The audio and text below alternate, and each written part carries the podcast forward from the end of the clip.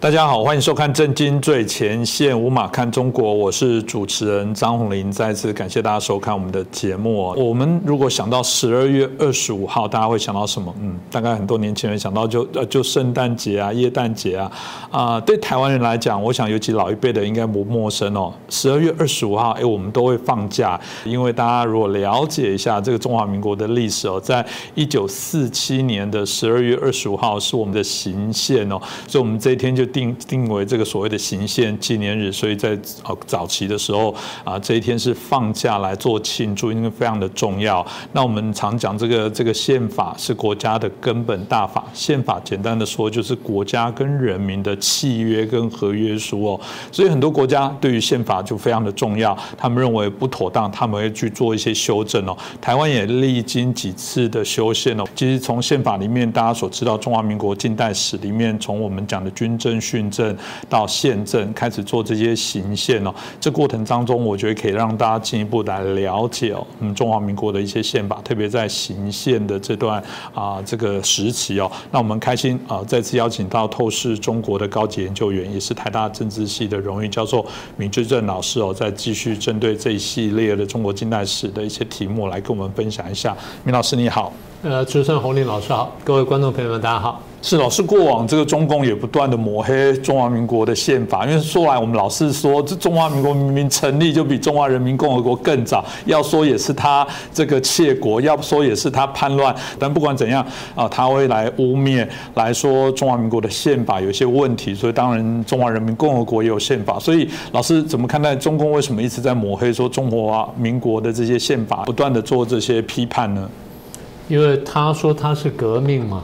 那所谓革命就是要把不好的革掉，嗯，然后打造更好的，所以他必须要抹黑中华民国宪法或抹黑中华民国的一切东西来证明他的这正统性。可是回头看看中国大陆今天走到什么地步，大家心里都有数。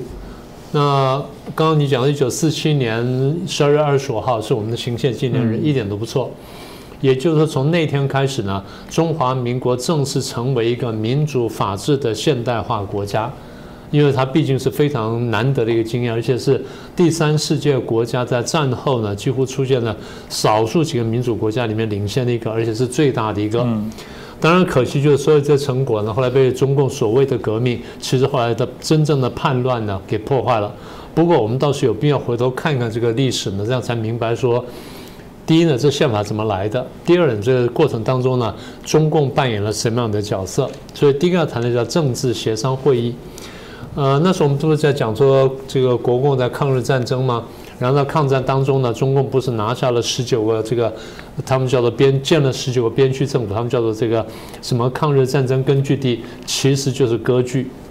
嗯，好吧，那么这个对日对日抗战结束之后呢，所以你要全国统一，中共就必须放弃这根据地，放弃枪，放弃什么，然后呢，回归国家正常的这个运作方式。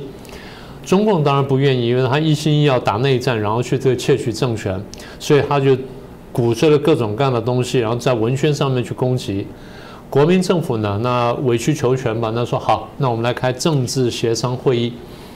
什么叫政治协商会议呢？就是像国事会议，就是两党呢派同样的数目的这个代表来参加，同时邀请其他党派，什么青年党啦、民社党啊什么等等这些这些小党派也都派代表参加。呃，参加了这么一个政治协商会议，然后共同商量说，怎么样在对日抗战结束之后呢，共同开展一个和平建国的大事业。好，那么这叫政协会议。政协会议是一九四六年一月份在重庆召开的。刚讲说国共的两党的对等参加，然后同样数同样的这个人数，然后其他小党参加。谈了这个很长一段时间之后呢，就通过几样东西啊，简单说就是五大共识。第一个共识是改组政府，就国民政府要改组，国民政府委员呢，啊，国民党多少人，共产党多少人，其他各党派多少多少人。嗯。国民党因为毕竟是最大党，然后也是这个带领大家打打胜这个抗日对日抗战的这个主要政党，所以他的人数最多。他虽然在政治协商会上面他有二十个名额，但最后他说：“那我愿意让三个出来，所以他保留十七个名额。其他共产党有十来个名额，然后其他各党各派这样这样都分下去，也就国民政府不再是中国国民党一党一党掌握的或一党独大的这么政府，是容纳各党各派的啊，就国府委员。所以政府这个改组了，然后结束了一党统治。第二呢，军队军队国家化，国民党的军队归国家所有，共产党的这军队归国家所有，地方武力什么也都也都如此。所以共产党呢也变成正式的国军，然后超出党派，而且讲得很清楚，军人不得干政啊。这第二点，军队国家化的问题。第三个问题就是和平建国纲领啊，当时大家反正谈了很多了。简单说，就大家赞成，然后建立共识，说我们建立一个和平、民主、统一、团结的新中国。所以“新中国”词呢，这时候还真正出现过。当然，中共后来自己把自己叫“新中国”，那是宣传用了啊。这第三个重点。第四个重点呢，就是宪法草案，就是由国共呢为主，然后共同组成一个这个。一个研讨班子，然后这研讨班子啊来商议商量一个宪法草案出来。宪法草案出来之后呢，再将要交给真正的一个制宪的国民大会再来讨论。啊，这是宪法草案的第四点。第五点呢，就组组成国民大会，经过选举组成国民大会，然后组成国民大会呢召开国民大会，然后制定这部宪法。所以在一九四六年一月份开了政协会议之后呢，然后陆陆续续几个月之内，这些事情就完成了。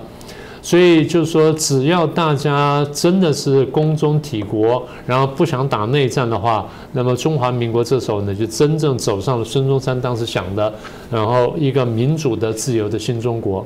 当然，后来大家都很清楚，因为中共叛乱呢，所以破坏了。是，不过我们还是回到那一段准备要立宪了。那刚刚提到的，哇，那了不起的缴械，把自己过往的这些有的资源的占领的，或者这军事的部分都同时回归的国家，重新建立一个新的国家。所以，我想那部宪法在讨论上就很重要。当以我们那时候的一个架构里面，当然就是会有国民大会哦来做这些制定。这部分是请老师也可以再跟我们分享一下。好，因为。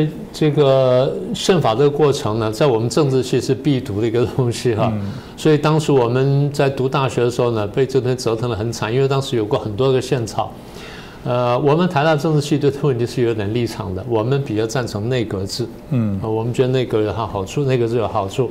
当然后来走成了总统制了，那现在我们就看说有没有合法的就管它再把它修改过来。重点是当时这部现场呢，我们讲过，因为有国共两党参加，然后其他党派参加，所以它是包容了各党的意见。那各党意见在这个时候你就不完全说真的能够整合起来，所以中间是有一些汉格之处。像国民党原来坚持一些东西呢，就没有能够完全实现，然后被共产党和其他党派呢就掺了水，但没有办法，因为它是一个政治妥协的过程，所以。呃，宪法虽然本身并不满意，但至少呢，哎，对不起，宪草了，就宪宪法草案本身虽然不让各党满意，但至少各党现在说啊，我们勉强可以接受的东西，所以这样通过了。大概谈了多长时间？谈了差不多三四个月，三四个月就把这宪草弄出来了。然后完了之后呢，一九四七年一月一号开始颁布，颁布之后就理论上你要照着宪法草案呢，要一步步往前推进。可是，虽然说在一九四六年，我们说四月份，然后这个宪草推出来了，和到了十月份，就六个月之后呢，国共内战呢开始扩大。不管是山东也好，在延安也好呢，各地方呢都打起来了。中共常讲说啊，是国民党开了第一枪，所以呢内战爆发了。我常常反问我说，你们手上抓的枪不少于国民政府，而你们呢，理论上是国军的一部分。然后呢，你统治人呢，你自己说呢，可以到达一亿人，可以征兵，可以征税，可以征劳工，可以干什么？然后你不把枪交出来，你不老老实实执行宪法，然后说国民政府开第一枪，那我这样问你，你的枪跟国民政府的枪基本上是一比一点一。如果国民政府不开第一枪的话，你敢保证你永远不开第一枪？你真正落实宪法，实行民主政治吗？嗯，是不是？大陆没人答得出来。好，那总而言之，内战爆发了。内战爆发之后呢，那你要坦白说，你要走进现场真的是有困难。但是当时这个蒋委员长呢，或国民政府呢，顾全大局，说那我们还是结束训政好了。我们国民党愿意还政于民，然后真正推动民主政治。所以我们希望说能够召开这个国民大会。一宣布之后，中共就坚决反对，哈，我不这个国民大会是假的，什么等等。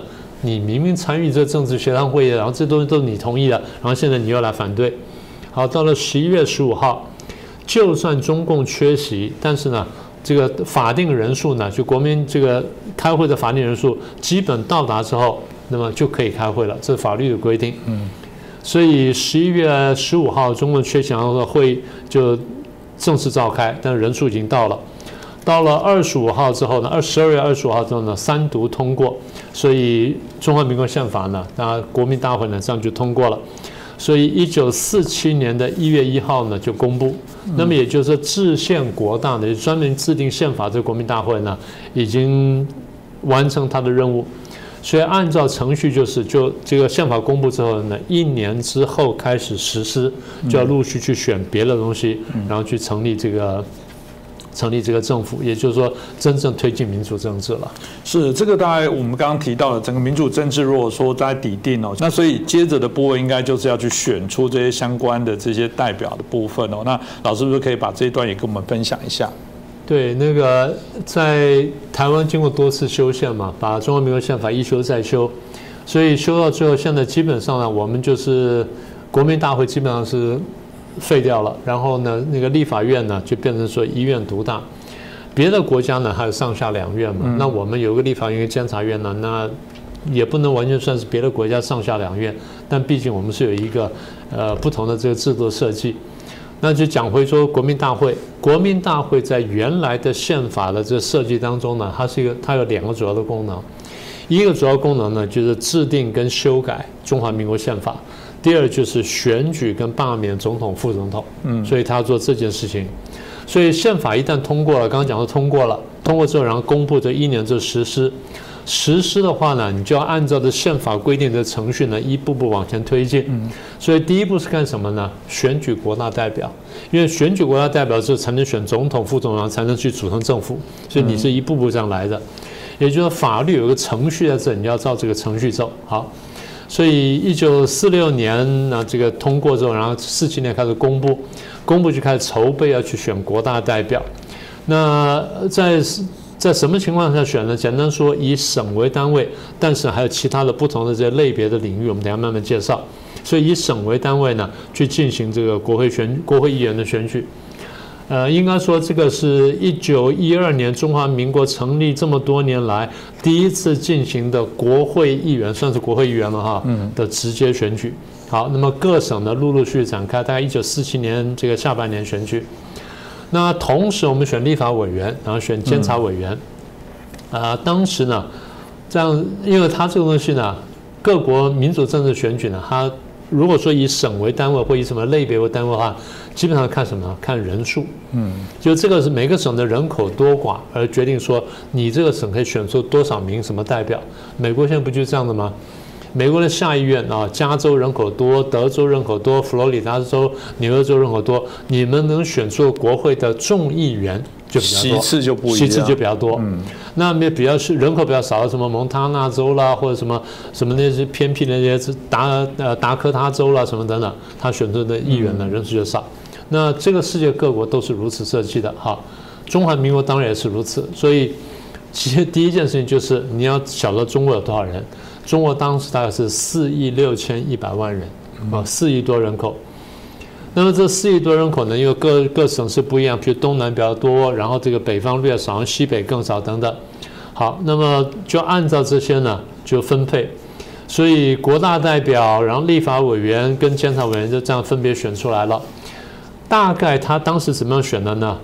呃，应该这样说吧，按照这个省为单位，县市选出来的呢，占差不多七成左右啊。国大、立委、监委都是如此。然后蒙古跟西藏要特别保障，因为当时我们这两个呢叫做西藏、蒙古两地方，它不是省啊，也没有设什么其他的这些单位，它叫做地方，所以他们有保障名额，大概差不多都五十人上下。然后边疆少数民族呢，加起来呢大概三十几位啊，这是这个国大代表。然后海外侨胞还有一部分，因为中华民国建立的时候，侨胞贡献很大啊，出钱出力，甚至这个呃投入这个革命什么等等，好，这侨胞也有一部分。再来是职业团体，更比较特别就是还有妇女团体，妇女团体有保障名额。然后另外还有什么生活习惯不一样的？叫不上少数民族，但实质一样算是少数民族的一些人，然后也也有一些这个名额。所以这样选选出来之后呢，国大代表呢应选呢是三千零四十五人啊，应该选这么多，实际上选出两千九百六十一人。后来跟着国民政府来台湾的两千多人啊，这是第一个国大代表。那我顺便讲一下立法委员跟监察委员。立法委员呢，第一届选举呢，应该选出七百七十三人。嗯。但有些地方因为打仗啦，因为什么等等啦，所以没有能选出来。有的因为是交通不便，有的是讯息什么不不到等等，所以最后呢，七百七十三人没选出，少了十四人，选了七百五十九人。但是第一次开会的时候呢，这七百五十九人里面报道呢只有六百多人，六百四十几个人。到会开完的时候，那偏远省份陆陆续续到了，又多了四十几个人，所以最后呢，第一届会开完的时候是六百八十几人开会。过了这个一年呃大半年一年呃对过过了几个月之后呢，开第二次会期，第二次会期从九月开到年底了，那报道人数呢到到达七百五十四人，这立法委啊到七百五十四人，比真正应该实到名额七百五十九人至少五人是。哦，这很了不起了！中国当时战争已经爆发了，大家不要忘记。好，那么监察委员呢，应该选两百多人，那么也差不多报道呢，跟选出呢就两百人出头。所以，当你选出国民大会立法委员、监察委员，那么国大是直接选举，立委直接选举，监察委员是间接选举。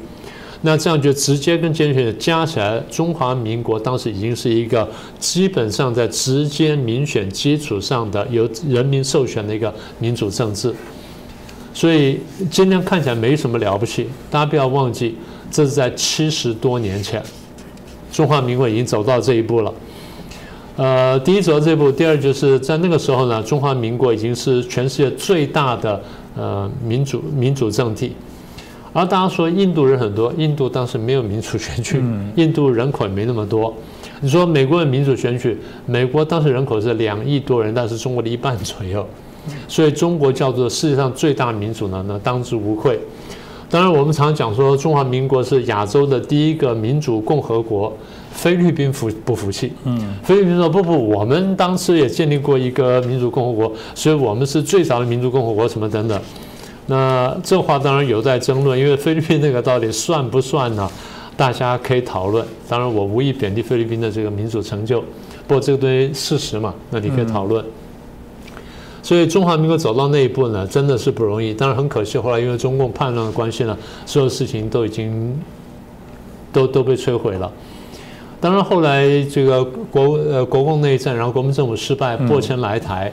前面讲了，这选出的这个两千多名的国民大会代表，然后七百多名的立法委员，然后两百多名监察委员呢，大概七成到八成呢都来到台湾，都来到台湾，然后继续执行他们的这这个权利。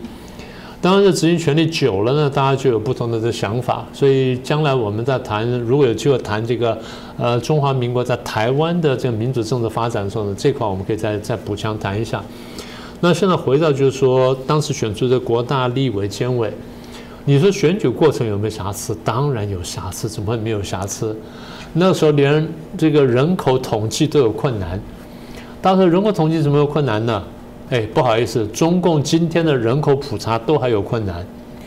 中共上次自己讲说，他的人口普查，呃，不是这一次啊，再上一次，人口普查呢，它的误差度到多大呢？误差度呢，到大概五千万人，嗯，误差度到一个法国的总人口，嗯，啊，上上次啊，到一个总人口，他说怎么可能呢？很可能，因为大家大家要知道，人口普查不是很容易的事情。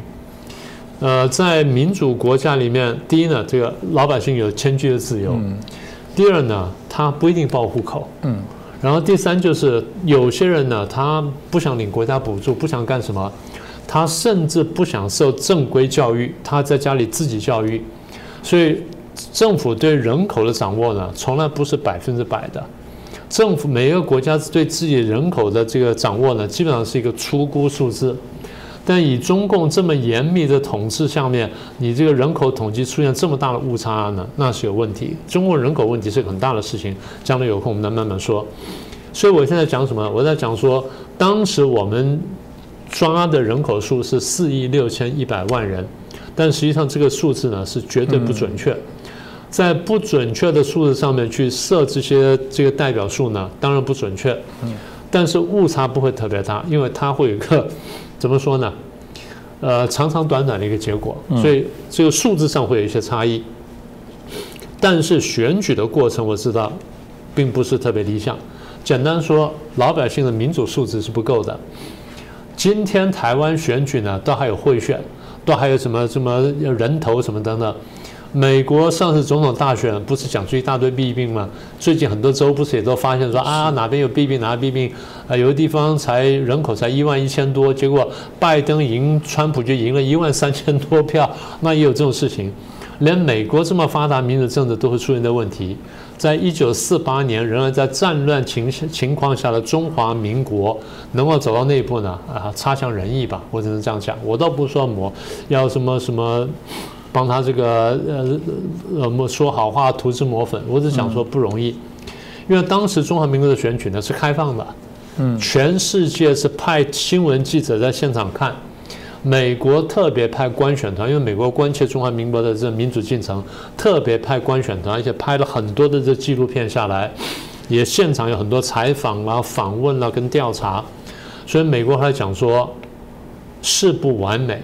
但是以在这种情况下能能够办的这样子呢？第一，差强人意；第二呢，对中国乃至对于全世界的开发中国家，当然没有第三世界是这个词，叫做开发中国家，仍然具有极大的教育意义。这的确是如此，是啊，所以这个也是我们呃过往在资料上老师刚刚所提到，我们还是会自诩自己是当初亚洲第一个民主国家在推行哦，所以我觉得这个很重要的一刻来了，就是当这些主要的啊。呃，国会都完成了选举之后，接下来显然就是要去推行民主，最重要的要去选出国家的领导。这部分是在那时候的状况，也请老师分享让大家了解。对，简单说就选总统嘛。嗯，当然大家都知道说应该蒋中正会当选，但是理论上你得经过这个程序，因为不要以为说战胜国家的领导人战后一定顺利就会继续执政啊。嗯。呃，英国是丘吉尔带领英国人打胜了二战。二战之后第一场选举，丘吉尔败选，首相下台。德国什么各国很多都有重大变化，所以不要以为说胜选人一定会呃胜打了胜仗人一定会胜选，不见得的。所以按照宪法程序还得来选举。所以立法委员、监察委员是没份的嘛，是国大代表的这个责任。所以国大代表选出来，就刚刚不讲选出国大两千多人嘛，选出来之后呢，他们就正式去进行投票去选总统。所以，按照中华民国宪法，一九四七年十二月二十五号，当我们正式这个公布一年之后，中华民国宪法就生效了。中华民国宪法生效，意味着训政时期结束。我们不是军政、训政、宪政吗？你开头这样讲吗？所以训政结束，然后宪政就开始。所以到现在为止，在台湾的中华民国十二月二十五号还是行宪纪念日啊，放不放假是另外一回事啊。我们的确是行宪纪念日。好，那然后一九四八年呢，就进行这个总统投票，就要进行总统选举。现在台湾的总统选举，从两千年之后呢，就变成直接选举，就一人一票这样投下去。大家不要搞错，美国的总统不是直接投票选出来的，是美国的总统选举是间接投票啊。一人一票投了之后呢，然后再凑凑凑，然后看每一周是哪一个党或哪一个候选人的票比较多，然后他就拿到候选人票，然后这候选人票过几个月之后，然后再到华盛顿 D.C. 去投票，再投票才选出真正的总统。嗯，所以他不是直接选举，台湾的两届都变直接选举，所以在一九四八年我们进行总统选举的时候，我们是间接选举。我们的间接选举选了间接了多少年呢？间接了四十八年，从一九四八到一九九六，如果再加两千的话，那就是五十二年。那五十二年之后，我们才有一个直接选举，所以这是间接选举。刚刚讲说国大代表来进行投票，一九四八年四月二十号进行投票，而且特别值得跟大家讲的就是这次的投票呢是差额选举。什么叫差额选举呢？就是我们应选一个总统。但可以有多个人参选，就叫差额选举。大陆今天还走不到这一步。嗯，大陆现在只有村长那个不是不是真正民主的那一块，它是可以有差额的。你在网上你去县长看看，从来没有差额过。好，那是差额选举。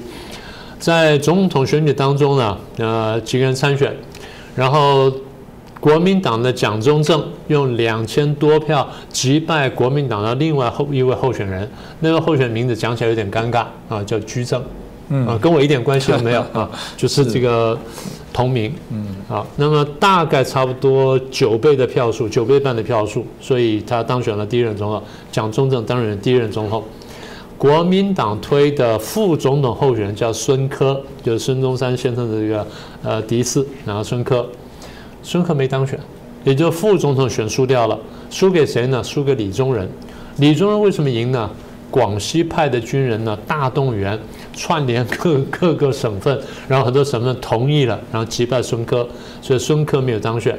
所以第一任中华民国总统蒋中正当选，副总统李宗仁当选。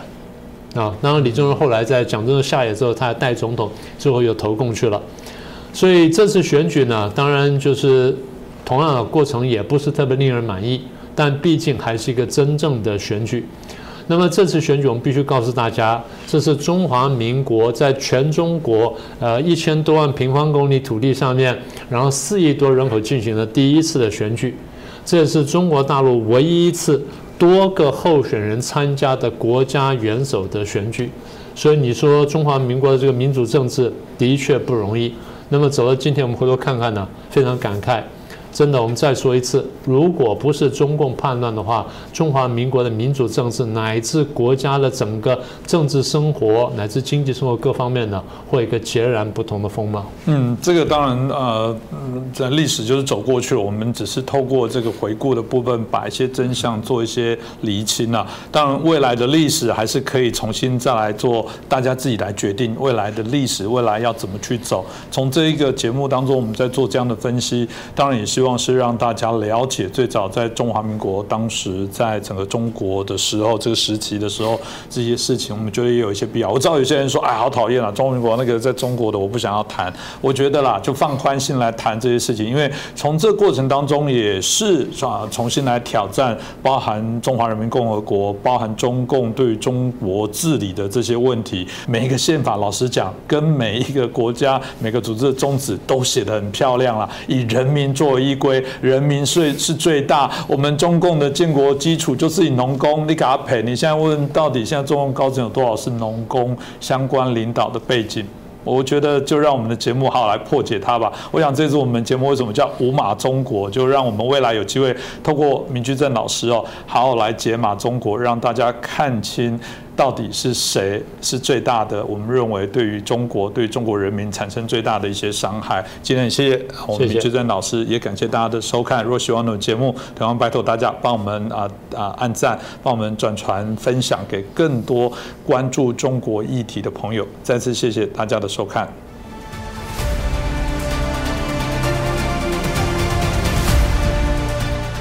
震惊最前线的好朋友们，我是主持人张宏林，欢迎订阅我们的频道，也记得打开小铃铛，掌握最新节目通知，让精彩评论不错过。更欢迎留言转传影片。大家好，欢迎收看《震惊最前线》，无马看中国，我是主持人张宏林。再次感谢大家收看我们的节目哦。呃，俄乌啊之战哦，这个持续在进行哦。原来普京号称这个所谓的这个特殊军事行动，没想到这样的战争已经持续了三周了。那还会多久？呃，不知道。当然，这过程大家就会发现说，怎么了？这个号称全世界第二大兵力的啊俄罗斯哦。啊，为什么在这次的战争当中折损这么严重啊？比方说阿富汗的战争呢，我们大概看到资料，大概二十年来，大概北约有三千五百人哦，不幸的死亡哦。那乔治亚旦战争大概有三百人左右死亡，在车臣的战争大概是七千人哦，而车臣战争是十年的时间，有将近七千人。怎么在号称现在更为进步啊、更为先进的这些武器的使用的过程当中，还会造成这么大的一些伤亡？大家真的是匪夷所思哦。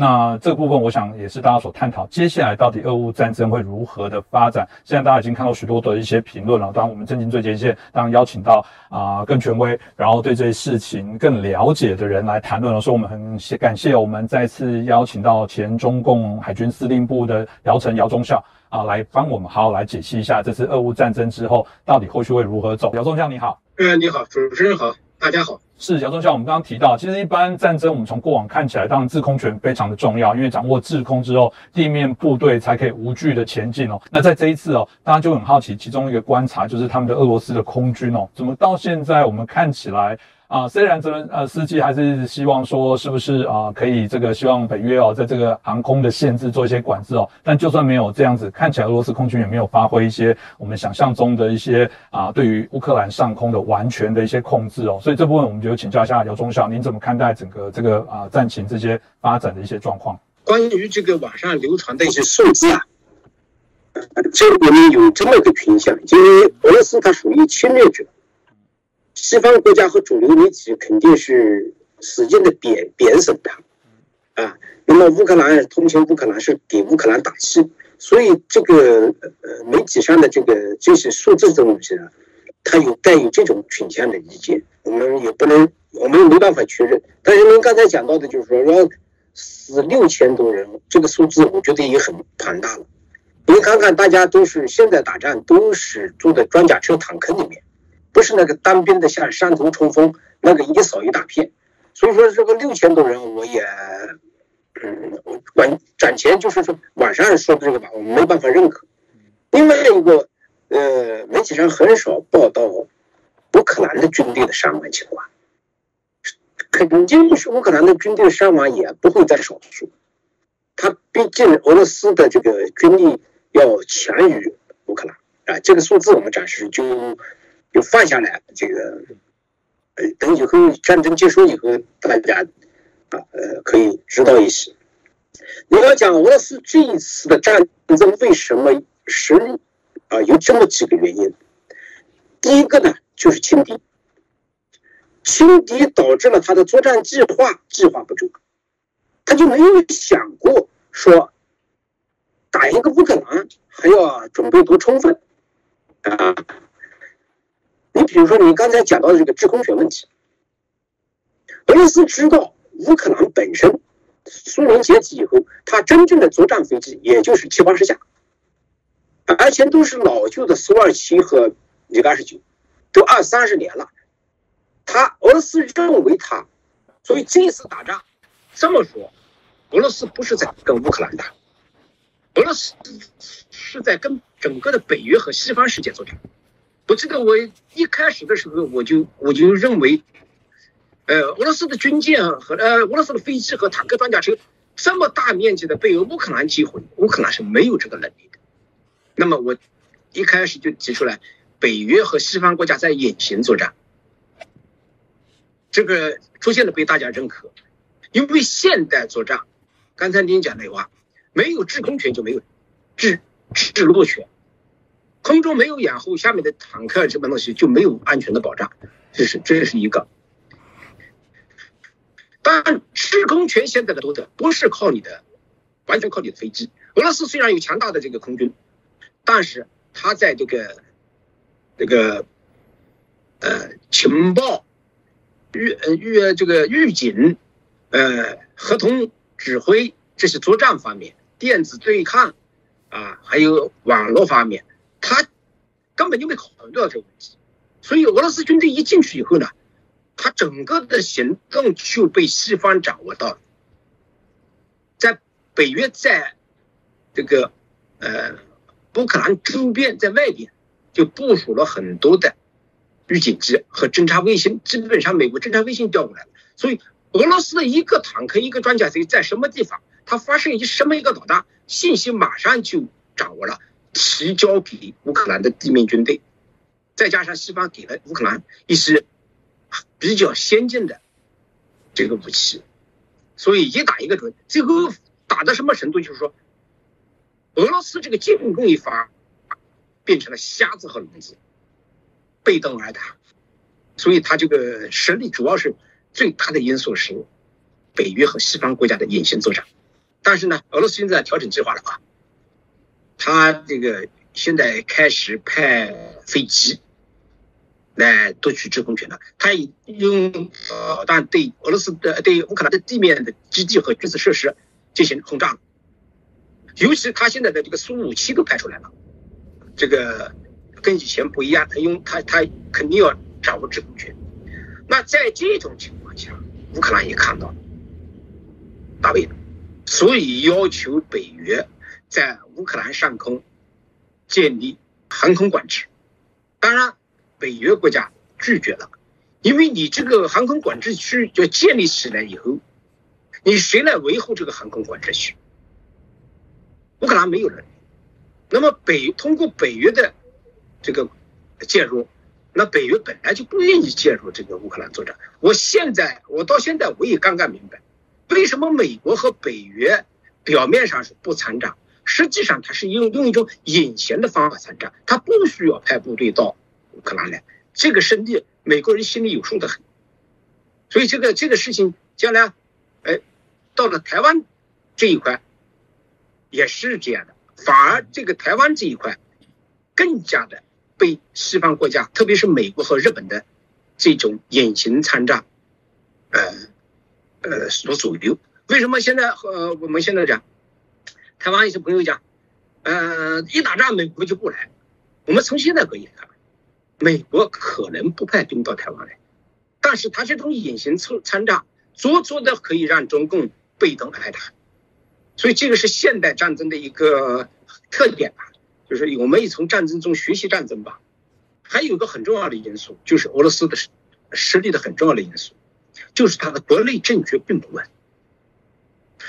他很多的士兵是呃这个叫叫叫叫呃西西呃西伯利亚那边弄过来吧，就是说，因为他不。呃，普京不想大量的动用靠近乌克兰这一块的军队，就是靠呃俄罗斯的这个西部的这一块的军队。为什么呢？西部的这块军队军队啊，军人呐，很多跟乌克兰啊，他有他联系比较紧密，有的家里亲戚在那里，有的甚至怎么的，他他这个俄罗斯，他这个乌克兰以前就是前苏联的一个国家嘛，他有你比如说最近这个呃。俄罗斯这个电视台有个女的站出来，举个牌子，要战争。她父亲就是，呃，乌克兰人，她母亲就是俄罗斯人，对吧？这种血缘关系这是一个。第二个，他这个宗教比较接近，所以普京调来的兵是从远东调过来的，大部分远东调过来的。我们也经过认证，这个上面写的个 Z 字啊，大量的这一个 Z 啊，就是远东的部队。呃，所以说，俄罗斯，你看到很多士兵是可以这么说，是被骗来的。普京在这方面做的就是，就是欺骗了这个军人，尤其是小年轻的军人。哎呀，我们是来演习的，最后没想到打仗，所以投降的特别多，放下枪杆的很多，啊，这个现象就是俄罗斯的政局。他的内部的士兵的斗志跟乌克兰比起来，一个天一个地。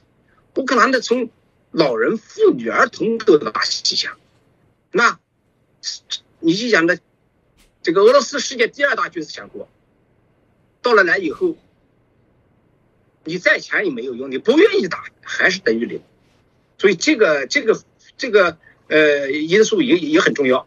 所以说，呃他的这个书呢有多种多样的条件嘛，一个是外因嘛，北约的且呃隐形参战，它内部的不稳，乌克兰人民的坚决的抵抗，呃，这个综合因素导致了俄罗斯出战失利。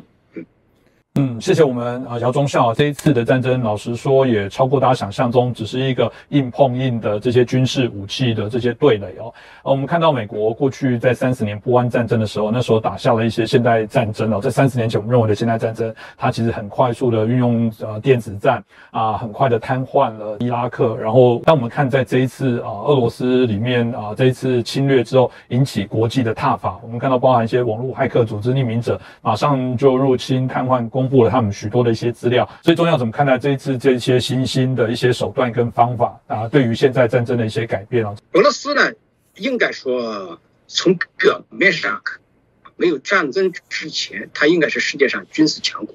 嗯，但是俄罗斯呢，它的这个思想还是停留在二二次大战时候的东西。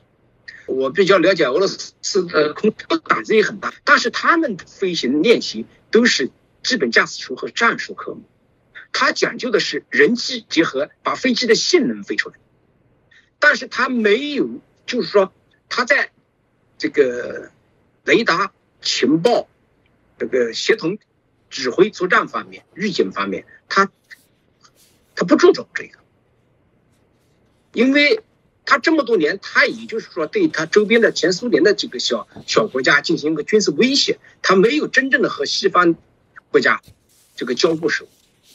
俄罗斯的武器很粗糙、不精。我们在跟俄罗斯买买买买武器的时候，我们也提出过，我们当我当时也在那个谈判和俄罗斯海军航空兵谈判。我们说你的你这个舰载机卡脸巴，嗯，最后卖到一千三百五十万美元一架。我说你这个价格，美国的阿帕奇都比你低。然后俄罗斯就怎么说？俄罗斯说：“是啊，人家的性能好，人家的比我便宜，但人家不卖给你。”用这个话来呛呛中国，是吧？但是这是事实。所以俄罗斯的武器它主要的是出口，所以他在宣传上夸大其词。你卖给中国的飞机，包括卖给印度的，这是他两大出口。他吹牛，实际上从这一次战争来看，俄罗斯的武器，呃，还是跟跟西方国家是没有办法比，尤其在这个软实力方面，就是软件方面。我们现在不说硬件啊，它的硬件吹牛吹得很厉害，所以它它也出了这个这个苏三五啊，炮声引擎飞机，当然在世界上没有没有用过，它跟美国的这个。F 三十五，我们从简单的比一下，它牛吹的很大，但是实际上它的战力不行。所以说，这通过这次战争吧，将来这个俄罗斯的这个武器估计也卖不出去了。就我们刚刚提到这个武器啊，他们到底在整个战略的部分是否有许多的一些缺失哦？那另外还有一个谈到补给哦，这次的补给大概也让大家这个应该叫真的是。啊，大开眼界！还有那种这个没有油了，他还会跑到紧急去要油，所以这个补给的部分看起来是在这一次来讲，会让大家觉得大开眼界。怎么会如此哦？这件事情我比较好奇，就是说，当然请教一下钟晓，就是您怎么看待这一个啊？以目前来说，到底他们的呃俄罗斯军队的补给的问题哦，真的跟中国来求助，中国会怎么回应？实际上，俄罗斯不缺资源，俄罗斯一个是是一个能源大国，它也不缺粮食。他只是轻敌了，他认为打乌克兰不需要那么多部队，所以他一开始就腾兵十二万，他就觉得就够了。这个一开始进去作战的话，这十二万里面估计也就是五六万进去了，也就是想威胁乌克兰，都没有真正的进去。最后一打失利以后，在后面再调部队，大概又调了八万，就仓促的调动这个部队，所以仓促的情况下。导致这个供给跟不上，这个现象也是存在的，啊，那个他们现在在基辅的，呃，前几天嘛，在基辅就是有六十公里长的这个道路上，呃，部署了这个很多的坦克和装甲车，他们这时候是等待着空中制空权得到以后，他再进来，而且他们计现在计划调整的是，呃，为。围住基辅，不打算进攻基辅，因为基辅有三个原因，他不想去进去。第一个，基辅是这个东叫东斯拉夫这个教的这个发源地，它是俄罗斯和乌克兰的一个是一个一个圣一个叫宗教的一个圣地，里面很多古迹啊建筑，就是说如果打巷战把这个城市打没了，这个东西他们都都有都有机会。他只是围而不打，所以俄罗斯现在大的军事动作从南边开始，从南边开始一个第一个就是巩固克里米亚、黑海和亚速海，呃，巩固住，让乌克兰没有出海，没有出海后成为一个内陆国。西方国家大部分的军就这个战斗力，特别是你看美国。美国海外作战，它都是航空母舰战斗群，它是从海上来的。如果把这个黑海和亚速海这地方控制住了以后，呃，把克里米亚把住以后，这个对阻阻阻挡西方的这个进攻是非常有效的，这是一个啊，呃，另外一个，他现在呃对乌克兰的西部进行攻击，啊，西部攻击就要两个目的，一个就是阻止西方的援助，炸掉你提供给西给乌克兰的武器，甚至这个消灭国际上的这个雇佣雇佣兵，雇佣兵都从。都从呃乌西这边，从那个波兰那从那个欧洲这边过来的，他动作在这两边。刚才讲到这个中共，这个俄罗斯对中共现在有个要求，说希望中共给他提供这个军事装备和这个战备物资啊。我这么认为啊，提供军事装备的可能性不大，因为俄罗斯它本身中共就从他那买买武器装备，但是它的战备物资是肯定要的。他不是说战争时期，呃，在在和平时期，他的这个战备物资，包括这个军队用的一些东西啊，除掉枪炮子弹这东西他不要的话，他是包括俄罗斯的军队的服装，其他的东西都是中共提供的。那现在情情况看，中共表面上一套，说要保持中立，实际上他做的事情，他是坚定的支持普京的，因为。普京一一完蛋，唇亡齿寒，他也就是说，他不但他的目的达不到，他也会在世界上孤立无援，所以他不可能看着俄罗斯这个失失败，他甚至希望俄罗斯直接跟北约干起来。这一是欧洲大战爆发以后，美军一调过去，美军肯定我前面讲就说。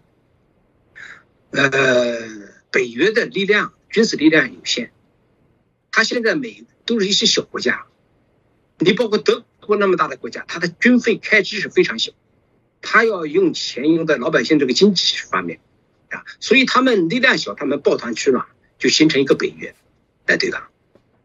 如果说欧这个北约跟俄罗斯干起来以后，美国肯定要强，美国是北约成员国，而且是老大嘛，你不来肯定不行嘛。那美国一参加亚太地区，就要就就要调兵过去。中共等的是这个东西。习近平，中共为什么支持俄罗斯？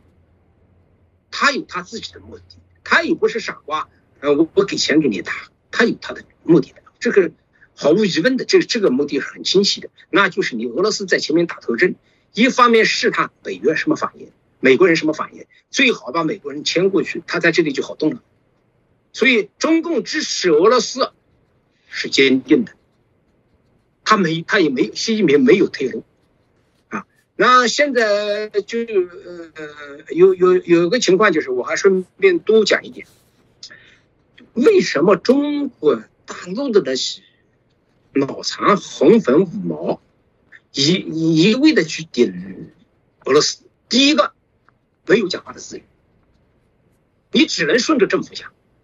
你反过来你要讲一些不好的东西，他马上给你封网，就把你抓起来。所以你在外边听不到，很难听到这样的人。再一个，中国中国人被共产党吓坏了，弄怕了，不敢说话，并不是老百姓不知道。我们这几天正在做这些项目，把把这个情国外的情况、真实的情况告诉国内。我们我们其实在做着，那俄罗斯不一样，他好歹他还是一个民选的，它虽然也是一个呃半独裁性质的吧，但是他有些声音还可以放出来。所以呢，这个这个问题呢，就是呃呃，全世界很很多人呢，就是认为呢，好像中国是团结一致要支贴心的，实际上支持普京的，就是习近平和他的一个习家习家军。你包括中共党内高层，都有很多人不赞同习近平的，但是也不敢说话。哎，这个情况就是这样的。我这两天也看到了啊，这个东北的一些机场，包括到俄罗斯的火车，乘乘，呃，这个晚上白天的往哪开，运起战备物资嘛，这是一个。还甚至火车往那个丹东往朝鲜开。因为朝鲜也在支持俄罗斯，那么他也要习近平要动用周边的这些国家，去帮助俄罗斯。还有一个就是我刚才讲的印度，印度跟中共边疆谈了十几年，是几十年，没有达成一个协议。前两天达成一个协议，那么大家都看在一俄罗斯普京这个老大哥的面上达成了个协议。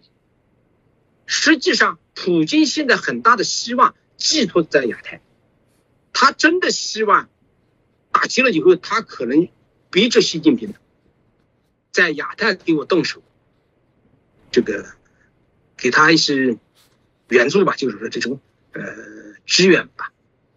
呃中共的心态目前就是这样。那这次战争里面，我们看到乌克兰的官员哦，曾经也发公开信哦，啊，这个调侃哈，这个真的是酸度破表，就是来调侃说，感谢俄罗斯的这些啊高级的这些啊国防官员哦，为什么呢？因为他们发现他们啊这个在整个打仗过程当中。啊，所虏获的这些装备里面，看到有用弹壳来作为战车旁边的啊防护，啊，或者是看到这个啊防弹衣里面原来是纸板哦，这部分中校真的是如此吗？俄罗斯真的贪污腐败很严重，会造成他们现在这些军备啊有非常多的瑕疵的状况。嗯，俄罗斯和中共是一样性质的这个独裁国家，由于这个反贪反腐方面有一句话叫“绝对的权力导致绝对的腐败”。那中共的情况大家都很清楚了。我们在中共部队里干了几十年啊，买官、卖官啊，什么什么事都有啊，这个腐败非常明显。但是俄罗斯跟中国性质性质是一样的，是一个独裁国家，他没有法律去监督他，他靠自己在监督他自己。那这个东西腐败是肯定存在的。严重到什么程度？那我不是很清楚啊。但是我相信他们的腐败是很严重的。它跟西方国家比起来，就要严重的多。你像西方国家，我们就比如说拿台湾的军队国军来说啊，国军您刚才讲国军里面也有腐败，但是他一旦腐败被抓到以后，他的退休金没有，他会受到法律的制裁。你们台湾对吧？总统贪污都可以抓起来，何况你一个将军？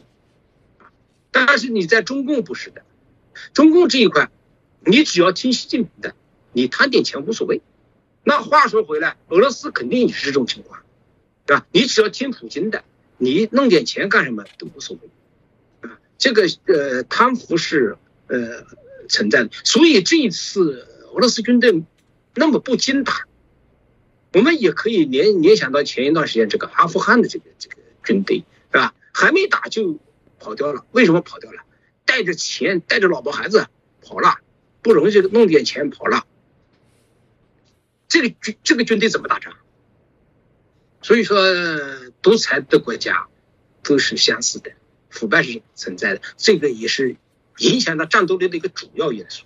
你看，包括中国中国军队，现在看着叫的声音很好听，如果让他去打台湾，他好不容易他他打赢了，他他打不赢。是吧？那打输了，他要受惩罚。你比如说，他就会一无所有他这几十年贪的财就没有，他肯定是保财、消极，呃，也消极这个消极怠工吧。这个俄罗斯的这个这次作战与他的内军队的腐败相当有关系。那士兵为什么投降？士兵其实也看到了他们当官的腐败，这个也是个重要因素啊。另外，当然，大家看到最近啊，从其实啊开打之后，俄罗斯发现苗头不对了，我想也开始愿意接受所谓的谈判的这件事情哦。以目前啊，俄罗斯虽然啊名为要谈判，但不断的啊已经无差别的炮轰，犯下许多战争的一些罪行，残杀这些百姓。所以这个后续到底会怎么样做发展？是不是钟晓您怎怎么看待呢？这个从战争的惯例来看，谈判只是战争的一个手段。是其中的一个内容，它不是目的。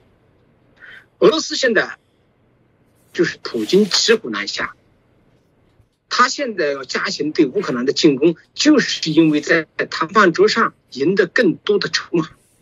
但是从这两个国家的谈判的诉求来看，我觉得他们矛盾不可调和。这个泽连斯基现在好像松口说不加入北约。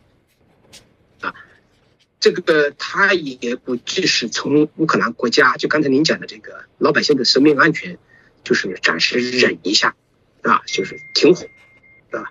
当俄罗斯的三个条件他不会退去，一个就是克里米亚的归属，第二个就是两个新成立共和国的独立，第三个就是嗯乌克兰的中立，不加入北约。这三个条件对于乌克兰作为一个主权国家来说，应该是没办法接受的。所以说，我说谈判只是一个权宜之计。这个战打到这个程度。本来没打之前，说不定还好一点。打到这个程度，双方就是仇人了。这个仇不是一天两天就能平和的，这个仇会延续几十年、几百年、上千年。屠杀了这么多人，炸毁了那么多设施，给这个国家造成这么大的创伤，你说乌克兰人即便认了，他能服吗？所以这个战争会。会继续这个谈判这个东西啊，就是一个权宜之计。我认为这个东西，嗯，不会有有有有结果的。就是后面你还看，俄罗斯绝对要把乌克兰打到谈判桌上来，不是把他叫到谈判桌上的。但是乌克兰也是绝对不会投降的。泽连斯基说的这个话也不是投降的意思。我我觉得这个谈判也只是。看吧，但没什么结果。呃，如果有我们刚刚前面已经有提到过了，大家一直在谈说，到底俄罗斯跟中共，我们看到的普京跟习近平彼此之间有没有一些默契哦？因为现在看到了这个资料提到。本来中共想要在秋天就发起战争，看着这个可能啊，这个俄罗斯哦先行哦解决乌克兰的问题，接着啊这个呃中共再来解决台湾的这些问题哦。呃，钟尚林就这段期间的分析判断，你认为这件事情啊对中国中共的这些统治，对于台湾的台海的战事的部分，是不是产生了一些不一样的变化？呃，中共原本以为跟普京签在这个冬奥会时候就。肯定就商量好的啊，这方面，呃，告诉普京，冬奥会期间你不要打乌克兰，啊，就是说他们两个就是一伙的了，这个已经事实是证明的了。但是，他中共没有想到俄罗斯在乌克兰碰了一个大石头，所以呢，中共在这方面，您刚才讲的也非常好，就是中共在这上面吸取教训，他也看到了，他即便。下面动台湾时，他的最后的结局说不定还不如乌克兰。这个中共是有这个，哎，刚才讲什么？嗯，中共准备对台动手，什么秋天是吧？当然，这个断定呢，也许是普京和习近平早先商量好的，他们两个自信满满啊，我把乌克兰打掉，然后再牵扯到，你就可以动手了。但现在不是这样。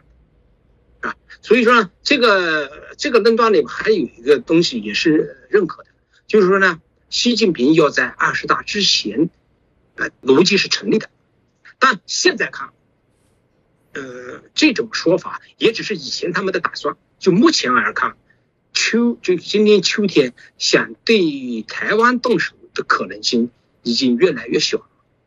呃，你你现在你对台湾动手，你毫无疑问你看到。在乌克兰打成什么样子了？这是这这是这是一个，但我们也不能忽略这个习近平对台湾的这个图谋。他不会说，他不会不是说打台湾，他打台湾本岛，他没这个能力，他也不敢打，也没有胜算的可能。但是他会对台湾的离岛动手。我上一次在节目里面曾经讲过一个件事，就是中共在大陆成立了一个叫叫台湾的什么伪政府，台湾政府筹备办公室，他会单方面宣布对台湾行使主权。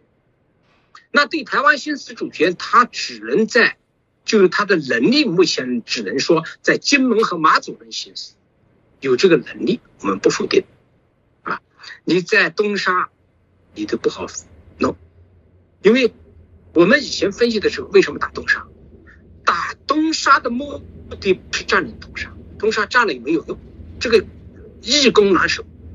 他打东沙，因为东沙的战略位置重要，他会吸引美军到这来一战，然后在这个地方重创美军。我就先讲，打台湾之前，中共要跟美国打一场反介入作战，只有把美国人打重创、重创逼出去，他才可能有可能对台动手，否则他根本就不可能。那习近平顶多的对台动手，也就是在几个离岛做做做做动作。也没有多大的事儿，但是我们现在也能看得到，台湾是一个民主国家，台湾的优势，呃，台湾这个在这个国际社会虽然呃没有如这个跟很多国家建交吧，或者说进入联合国吧，这个东西没有，但是世界上大部分的国家都把台湾当做一个正常的、友善的这么一个好的民主制度，所以。这一点放心，你中共对台动手，那国际社会不会袖手旁观。就是美国跟日本这两个国家隐形参战，你就受不了。我已经讲过，日本不敢，日本是一个战败国啊，他有和平宪章，但是不影响他对台湾作战，他参与隐形作战。话讲的非常非常明白，他比美国还明白。台湾有事他就有事。他也不敢公开参战，他就用这种隐形手段。美日联盟，它的电子战，它的自动化指挥系统，是吧？它的情报信息，你中共就跟那个俄罗斯一样的聋子瞎子。何况台湾有这么密集的这个防卫系统，所以说，呃，也不要太担心。呃，但是有备无患了，你们自己做好自己的准备，这个应该。就目前情况下，中共对台武力动手的可能性是越来越小。是，谢谢中校今天帮我们做的这些啊深度的一些分析哦。嗯，其实，在这一次的这战争里面，刚刚提到了，对台湾来讲也是一个非常重要的内部的一些反思哦。台湾过往最大的问题是没有忧患意识，敌我不分哦。这件事情当然也引起台湾内部不同的一些反思啊。即便还是有人说不要挑衅，但有人说有挑衅吗？许多挑衅来扰台的。基本上都是中共的这些军机，台湾军机核实到中国沿岸的部分去做这些动作？台湾的武器大部分都还是防卫，中共的战略基本上还是要攻台。这我想在整个角色上，谁在做这个所谓的啊挑衅者是非常的清楚哦。不过台湾内部当然还是有不一样的一些声音不断的在干扰啊。但不管怎样，台湾也从中学到一些教训。台湾也因为这个案例，大家重新思考啊，自己要更自立自强。我想未来我们会再继续啊请教姚晨中校，也谢谢您今天。带带来这个俄乌啊战争的一些最新的一些分析的报道，再次谢谢我们姚晨姚中校，不客气。